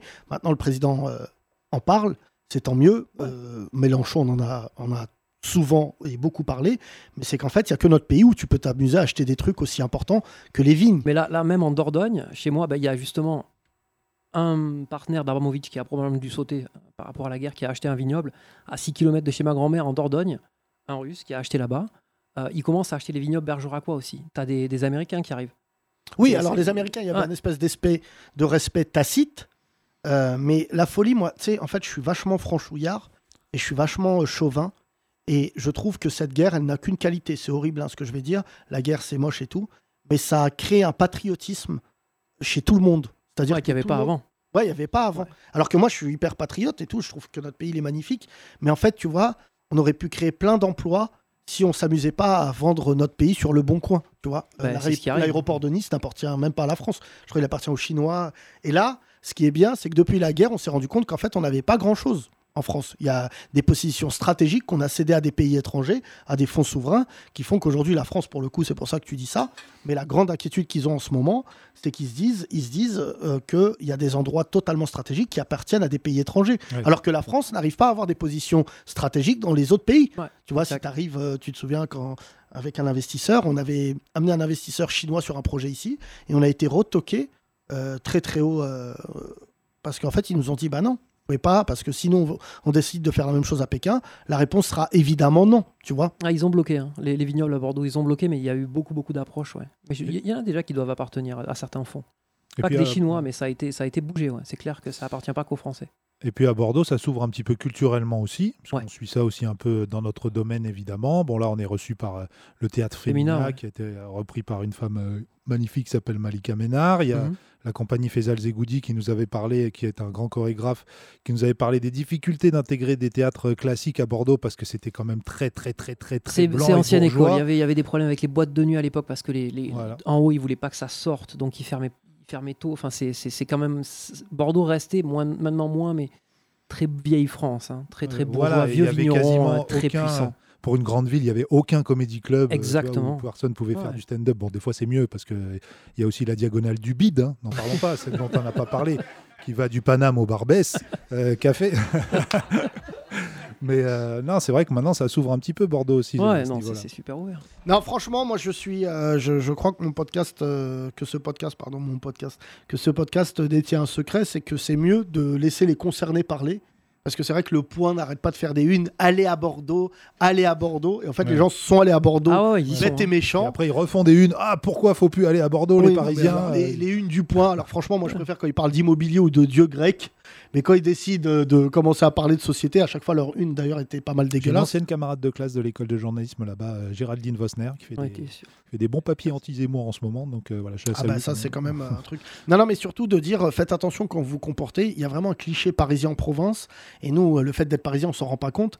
Mais là ce qui s'est passé à Bordeaux ça fait c'est pas toi le premier Jérôme hein, qui en parle. Les autocollants. Hein? Ils ont fait des autocollants. euh, Ah oui, Ah, il y a des. Ouais, oui bien sûr. euh, dehors les Parisiens, tout Ah ça, ouais. on en Ah, avait j'ai parlé. pas vu des- C'est ça. grave, ils collaient ça partout. Non. Ouais. Ah non non c'est euh, c'est quand même un truc Ah ouais. assez impressionnant. que- Parisianophobie.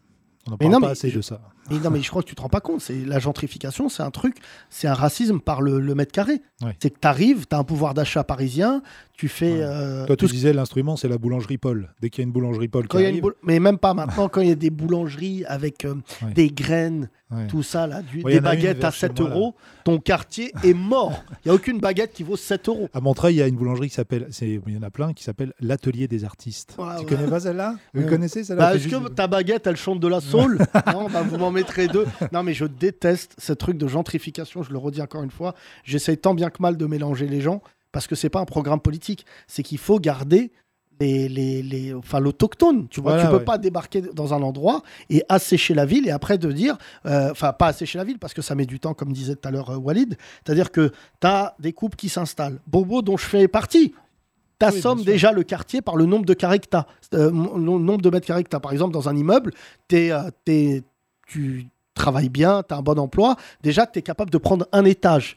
Ce qui déjà va totalement déstructurer la vie de l'immeuble. Je suis pas en train de te dire de prendre un petit appartement, mais quand tu mets 200 mètres carrés et que ton voisin il en a 12, tu as un ascendant psychologique euh, sur lui euh, de ouf, tu vois. Et surtout, tu décides de mettre tes enfants dans le public. Ce qui, bah oui, mais le public en banlieue ou dans plein d'endroits, bah c'est faiblard. C'est pour ça que ça s'appelle la banlieue.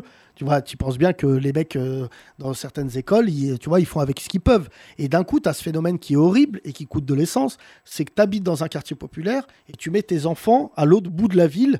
Bah, par exemple, à Paris, ça arrive beaucoup. Et euh, tu prends une pauvre boîte aux lettres euh, euh, dans un autre arrondissement pour faire genre que tes enfants ils doivent habiter là. Et ça, c'est de la gentrification néfaste parce qu'en fait, tu prends la place de gens et, c'est franchement, c'est le problème. Macron, qui tu veux, ne pourra jamais lutter contre ça. Et la spéculation des murs aujourd'hui, elle est, c'est la folie. Jamais, tu vois, il y a eu autant de positions sur le mètre carré en France.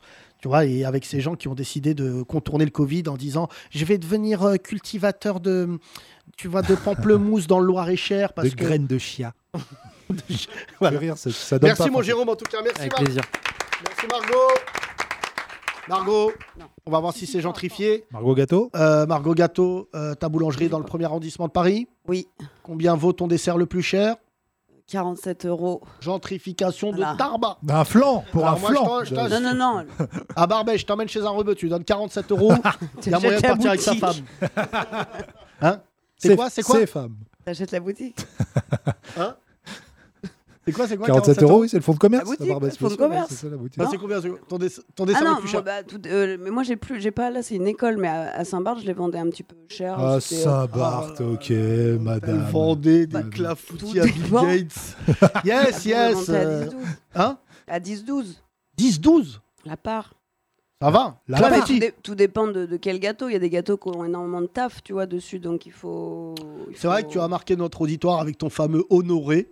Sainte. Le saint honoré. Oui, pardon, bah, Ouais. ouais, excuse-moi. C'est un saint visiblement qui était dans les glucides. Ouais. Et, euh, et donc celui-là, c'est combien? Le saint patron du sucre. Celui-là, il était, je crois, à 45, euh, 45 euros le, 6 personnes. Mais c'est pas des, c'est des prix parisiens. hein.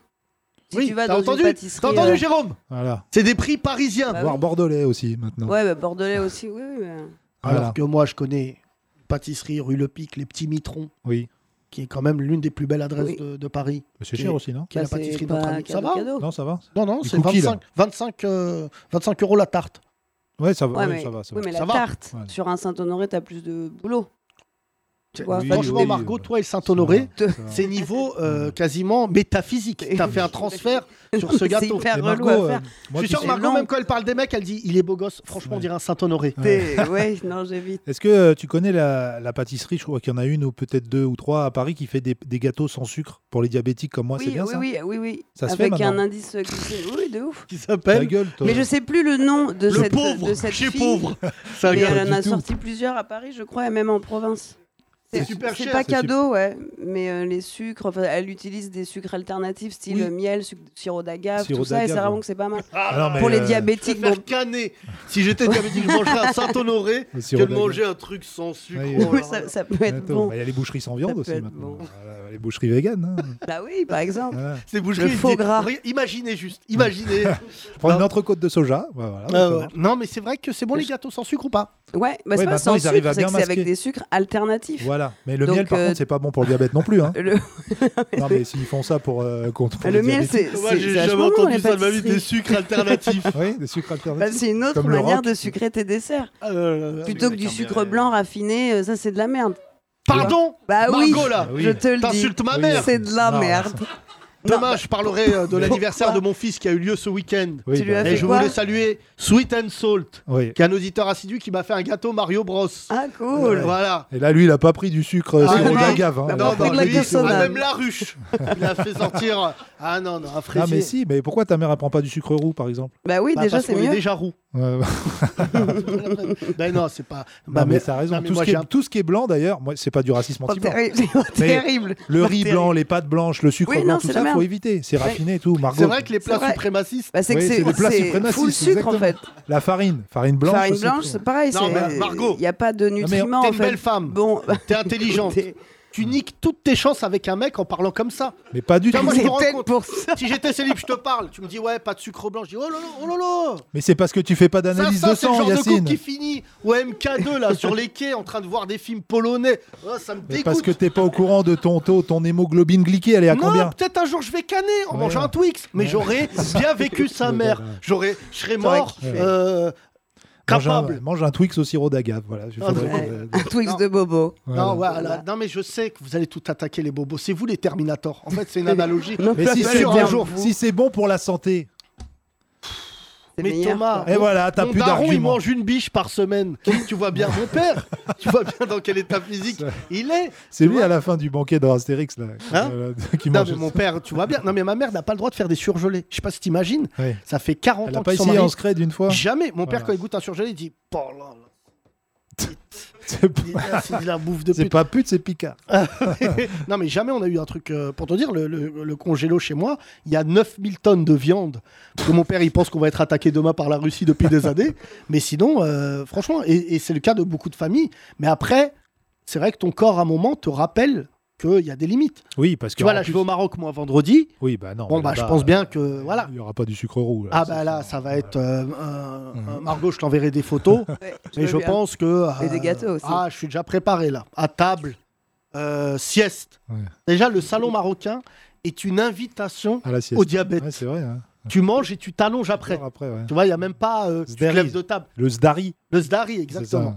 Euh, Margot, merci pour euh, tous tes trucs de bobo. Tu reviens prochainement nous expliquer euh, que ce que vous allez attaquer les bobos là, parce que Ouais. franchement, je te dis, Thomas, c'est quand même grave. Mais non, Ah mais oui, parce c'est que- des gâteaux au sable. Ouais, en non. fait, il y a un enfant malien qui nous a envoyé du sable. Oh là parce qu'ils le disent pas ça dans le meilleur pâtissier de France que tout ce qu'ils font, le sucre, c'est une drogue dure comme la cocaïne. Ah, bien Ils sûr, le ouais. disent pas ça dans le meilleur pâtissier. Et bah, y a un figure-toi que mon diététicien m'a dit un truc assez intéressant.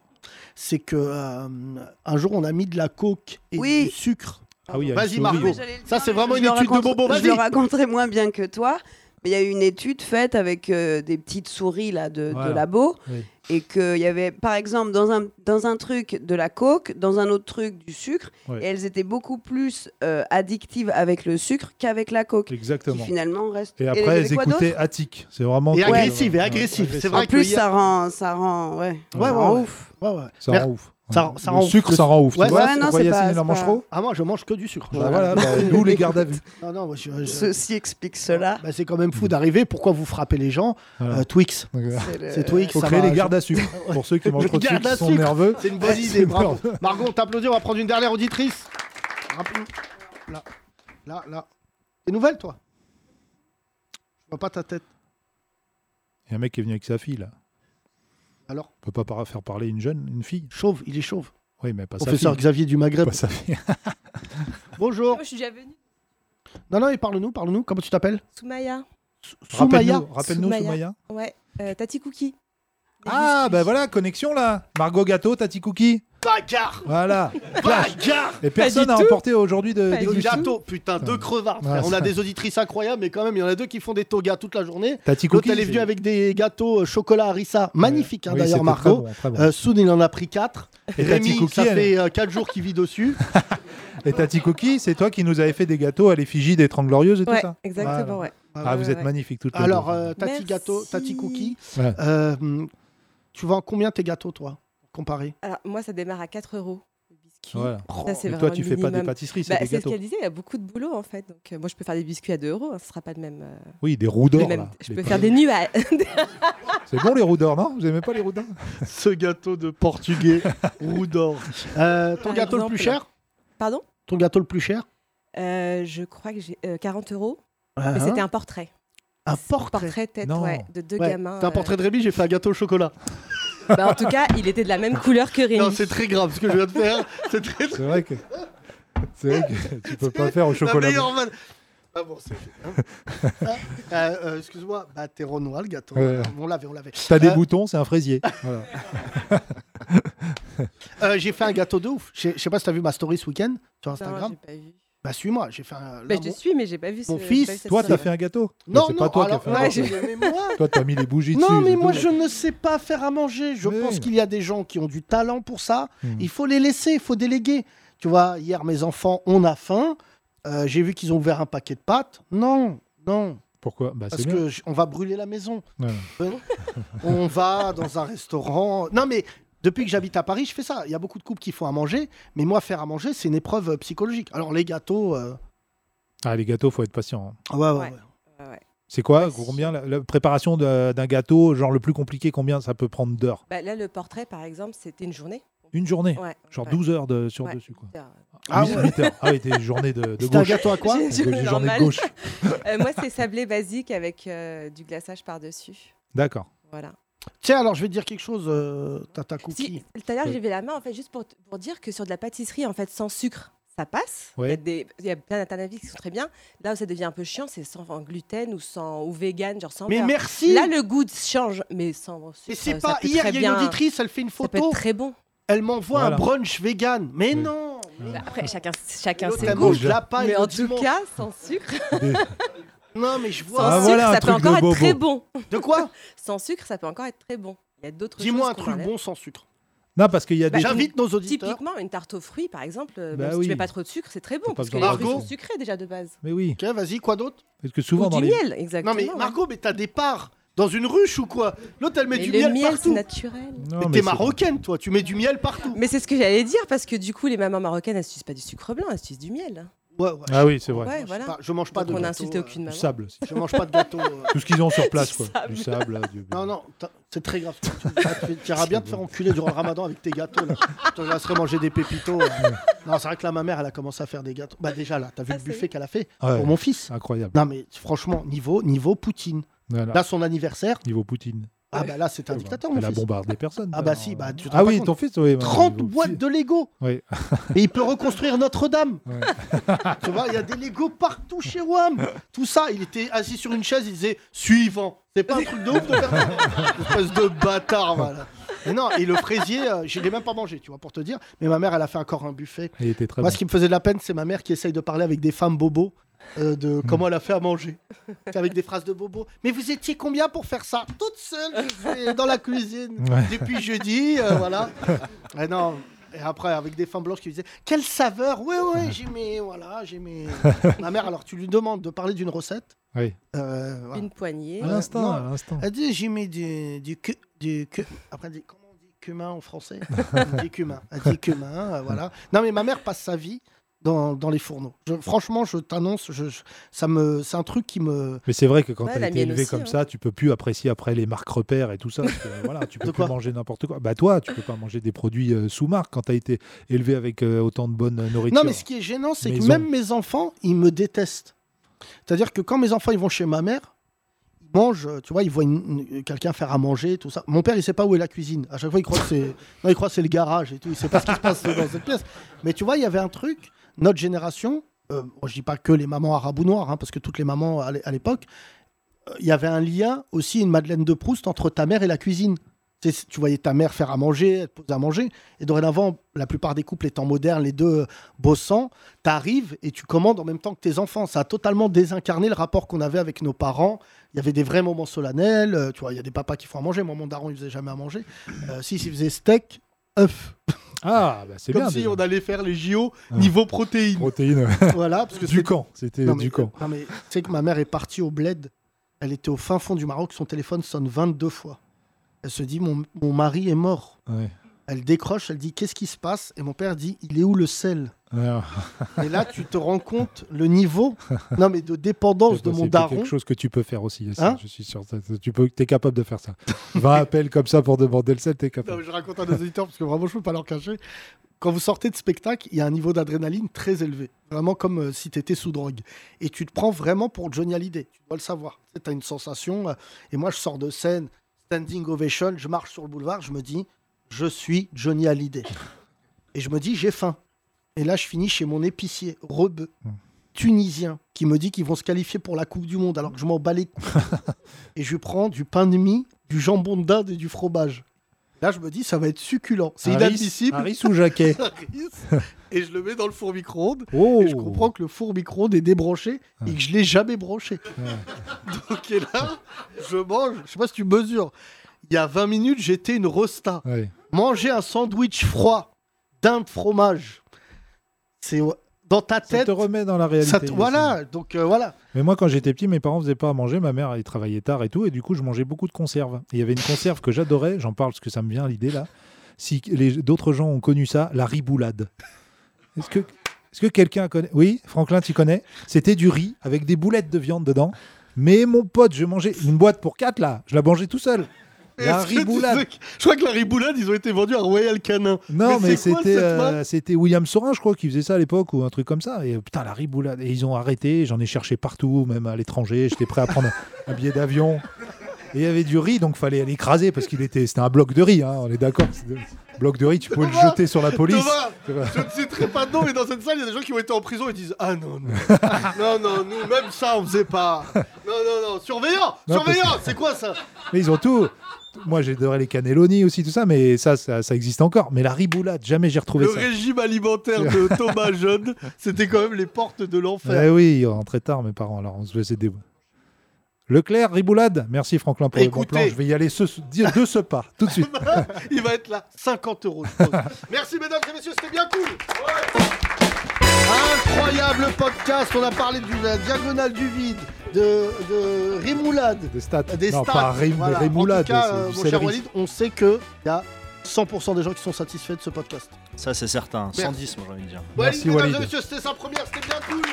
On se retrouve euh, demain pour un nouveau podcast, 1h23. C'est vrai que c'est de plus en plus Ouais. long. hein, fou. Demain, le retour de Kino. Euh, que- oui, et de sa déprime. Comment il ne s'est pas euh, suicidé. Merci mesdames et messieurs, prenez soin de vous. Merci à tous les auditeurs qui sont à chaque fois présents, c'est magnifique. Ce n'est plus euh, des auditeurs, c'est une famille. Vous pouvez venir assister tous les jours au podcast, n'hésitez pas. Euh, nous serons euh, très prochainement en déplacement pour mon spectacle à Nice, deux Oui. jours de suite, et ensuite à Bordeaux au mois de mai.